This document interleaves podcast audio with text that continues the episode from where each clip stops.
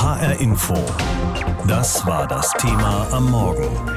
Eine heiße Mission. Die USA bitten zur Weltklimakonferenz.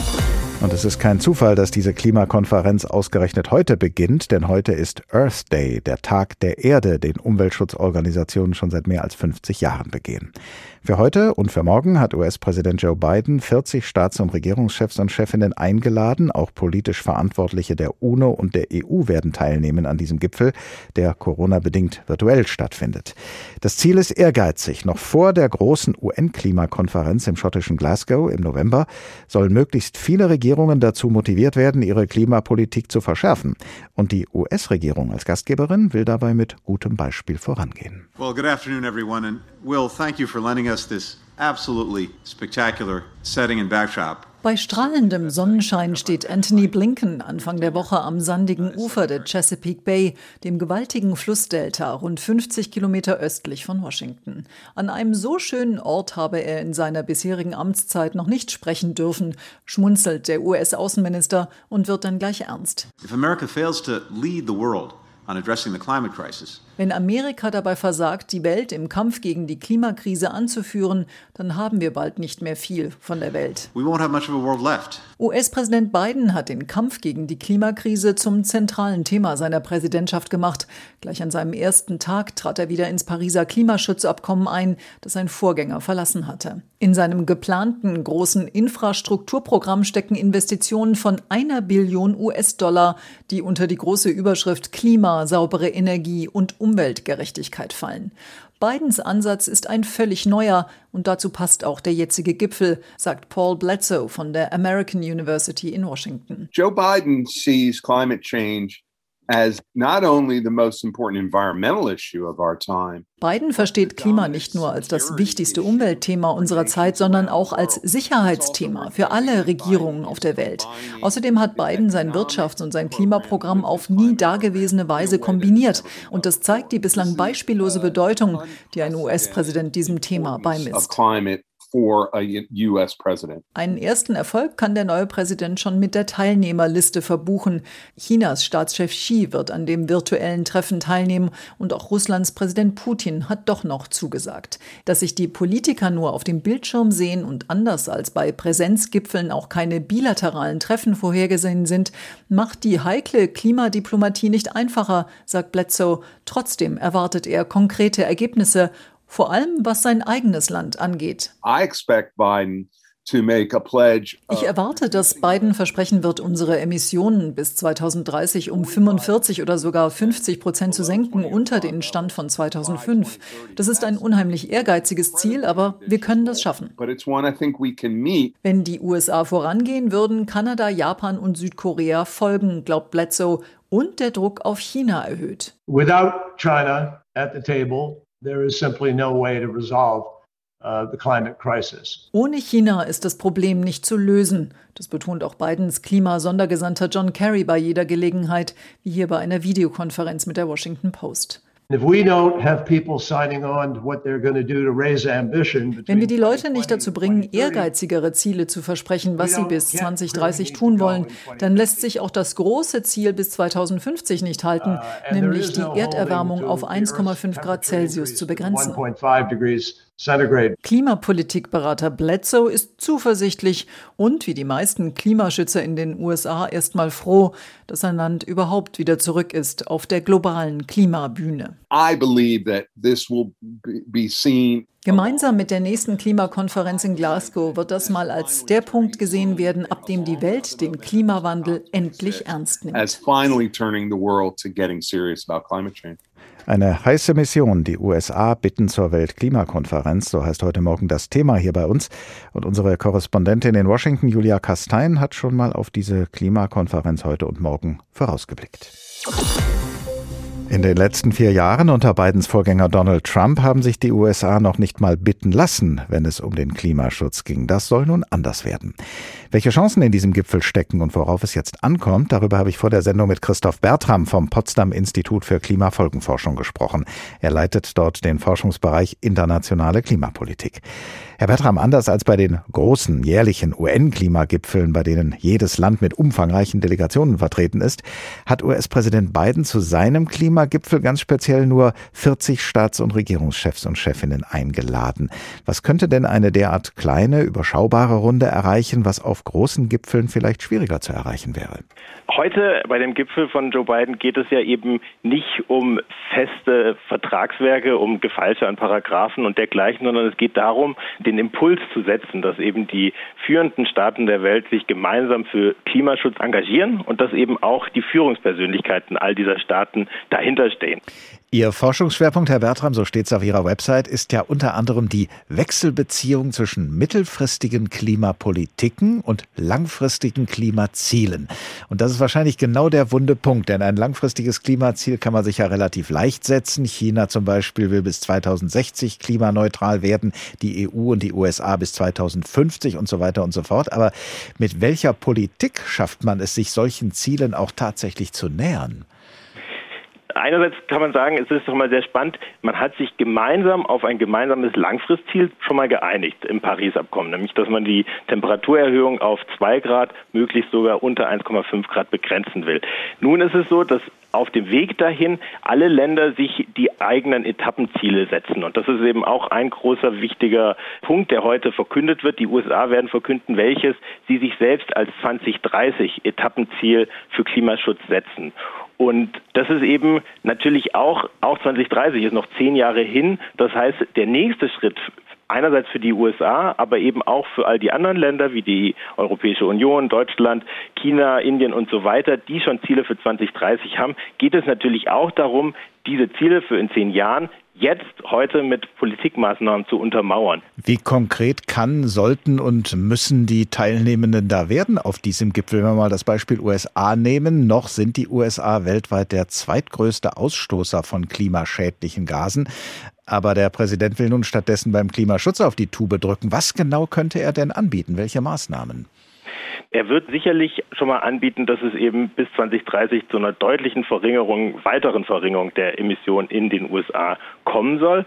Und dann könnte er eventuell geschickt eben auch in einzelnen Sektoren schon mal eigene Wegmarken noch mal auch vorzeitiger setzen. Also eine Möglichkeit ist zum Beispiel, dass er eben sich auch weiterhin den Stromsektor als ein Gebiet herauspickt, wo er eben klar sagen will, dass da eben auch in kurzer Frist sehr deutliche Emissionsminderungen ermöglicht sind. Und das wird, denke ich, spannend sein zu beobachten, wie da eben die USA ihre Stärke ausspielen und damit eben Druck auf andere Partner legen. Zum Beispiel auf China könnte ich mir vorstellen, denn noch mehr klimaschädliche Gase als von den USA gehen inzwischen von China aus, wobei ja die chinesische Führung im vergangenen September das für ein Schwellenland sehr ehrgeizige Ziel ausgegeben hat, bis 2060 treibhausgasneutral zu sein. Halten Sie es denn für realistisch, dass China sich nun von dem neuen Schwung aus den USA mitreißen lässt und noch mehr tut, um das weltweite gemeinsame Ziel von eineinhalb bis maximal zwei Grad Klimaerwärmung zu erreichen? Das ist die sehr spannende Frage. Sie haben einerseits diese Neutralität 2060 angekündigt, aber wichtiger noch, Sie haben eben zum ersten Mal klar gesagt, dass Sie natürlich schon versuchen, vor 2030 den Höhepunkt der Emissionen in China erreichen zu wollen. Und dann wäre es eben auch sehr gut möglich, global den Höhepunkt der Emissionen deutlich überschritten zu haben und dann eben auch wirklich deutlich in eine Senkung zu kommen. Das ist das, was wir jetzt erreichen müssen. Solange China darauf beharrt, bis 2030 Emissionen weiter ausbauen zu können, wird es für den Rest der Welt extrem schwierig, so schnell die Emissionen zu reduzieren, dass es sozusagen auf globaler Ebene zu einer Senkung kommt. Und ja, davon hängt jetzt viel ab, ob es eben ein konstruktives Zusammenspiel zwischen USA, Europa und China und den anderen gibt. Wie hoch legen Sie denn Ihre persönliche Erfolgsmesslatte für diesen bevorstehenden Klimagipfel heute und morgen? Was müssten Joe Biden und seine Kolleginnen und Kollegen beschließen oder verabreden, um sich anschließend gegenseitig auf die Schultern klopfen zu dürfen?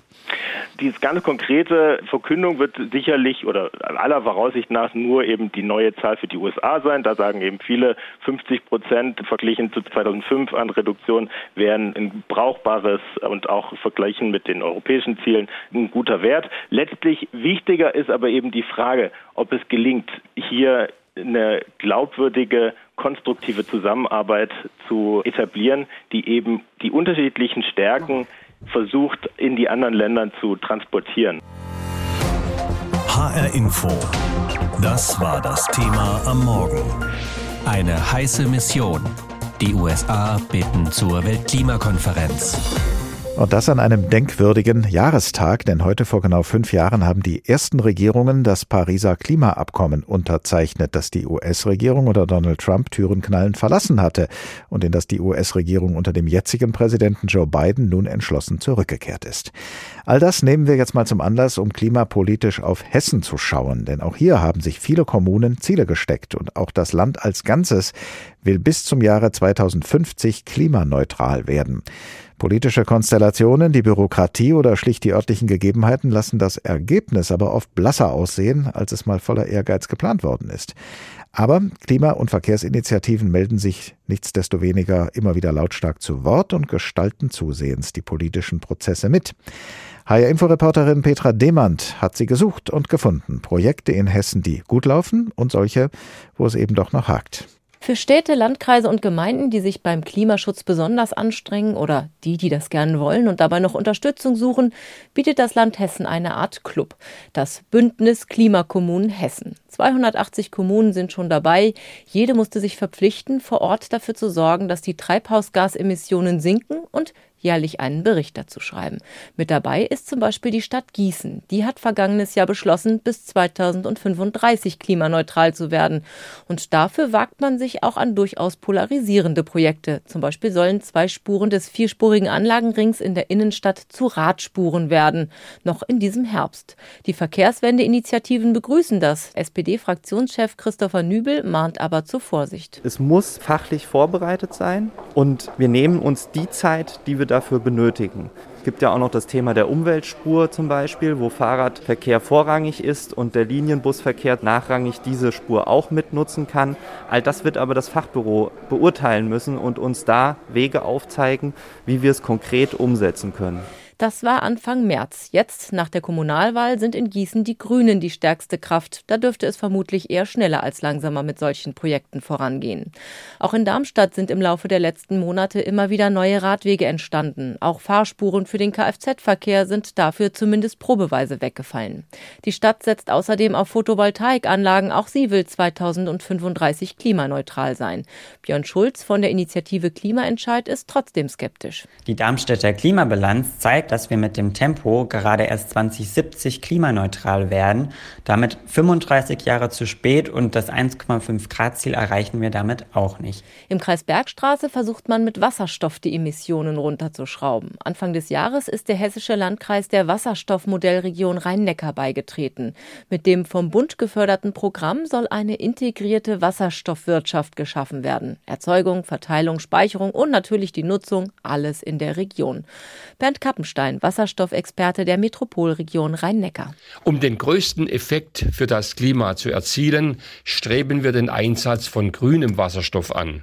Vorzugsweise wird dieser Wasserstoff über Elektrolyseure produziert, und zwar in der Regel aus erneuerbarem Strom wie Windkraft und Solarenergie. Ob ausreichend Strom aus erneuerbaren Energien für diese Elektrolyseure vor Ort gewonnen werden kann, damit das Ganze auch wirtschaftlich läuft, das wird gerade noch untersucht. Zu wünschen wäre es, denn die aktuellen Prognosen für das Land Hessen sind, ich sage mal, verbesserungswürdig. 2020 ist Hessen um ein Prozentpunkt am Ziel vorbeigeschraubt. Für 2025 sind schon vier Prozentpunkte zu wenig prognostiziert. Für Hessens Ziel, bis 2050 klimaneutral zu werden, sieht es schlecht aus. Hessens Umweltministerin Priska Hinz sieht da nicht ganz so schwarz. Der Monitoringbericht zeigt auch, dass wir durchaus Wirkung erzielen mit unseren Maßnahmen, dass wir es also auch in der Hand haben, dazu beizutragen, ehrgeizige Klimaschutzziele zu erreichen. Dazu hat das Land ein zusätzliches Sofortprogramm gestartet. Darin steht zum Beispiel die Förderung von Lastenradangeboten, von nachhaltig wirtschaftenden Bauernhöfen und klimaneutral arbeitenden Kantinen. Was über das Jahr 2025 hinaus angegangen werden soll, das steht im neuen Klimaschutzplan für Hessen. Der wird für nächstes Jahr erwartet. 40 Amtskolleginnen und Kollegen hat der US-Präsident für heute und morgen zu seiner internationalen Klimakonferenz geladen. Eine virtuelle Veranstaltung, aber, so die Hoffnung, mit reellem Ertrag, wenn es gut läuft. Joe Biden folgt mit diesem Gipfel dem ersten klimapolitischen Schritt seiner Amtszeit, nämlich der Rückkehr seines Landes ins Klimaabkommen von Paris, das Donald Trump, sein Vorgänger, ja verlassen hatte. Und Biden tut das genau fünf Jahre, nachdem die Unterzeichnungsfrist für dieses Abkommen, für diesen Weltklimavertrag von Paris begonnen begonnen hatte. Das war am 22. April 2016. Seitdem haben mehr als 190 Nationen den Vertrag ratifiziert. Sein Ziel, die menschengemachte globale Erwärmung auf unter zwei Grad zu begrenzen im Vergleich zu den vorindustriellen Werten. Ein wichtiges Ziel, um den Klimakollaps der Erde zu verhindern. Aber viele bezweifeln, dass dieses Ziel überhaupt noch zu erreichen ist, weil nämlich die Politik nicht ausreichend auf die Wissenschaft höre. Darüber habe ich vor der Sendung mit Florina Schneider gesprochen. Sie hat seit dem 1. April dieses Jahres die Professur für soziale Ökologie und Transdisziplinarität an der Universität Frankfurt inne, Deutschlands erste Professur dieser Art. Sie leitet außerdem das Frankfurter Institut für sozialökologische Forschung und sie erforscht und sie lehrt, wie man Nachhaltigkeitswissen aus der Forschung in die Praxis umsetzt. Frau Professor Schneider, die überwältigende Mehrheit der politisch Verantwortlichen ist sich doch einig, dass dringend etwas gegen den menschengemachten Klimawandel getan werden muss. Und trotzdem kritisieren Klimaforscherinnen und Forscher, dass sie zu wenig Gehör finden. Welche Vorbehalte in Politik und Gesellschaft nehmen Sie denn wahr?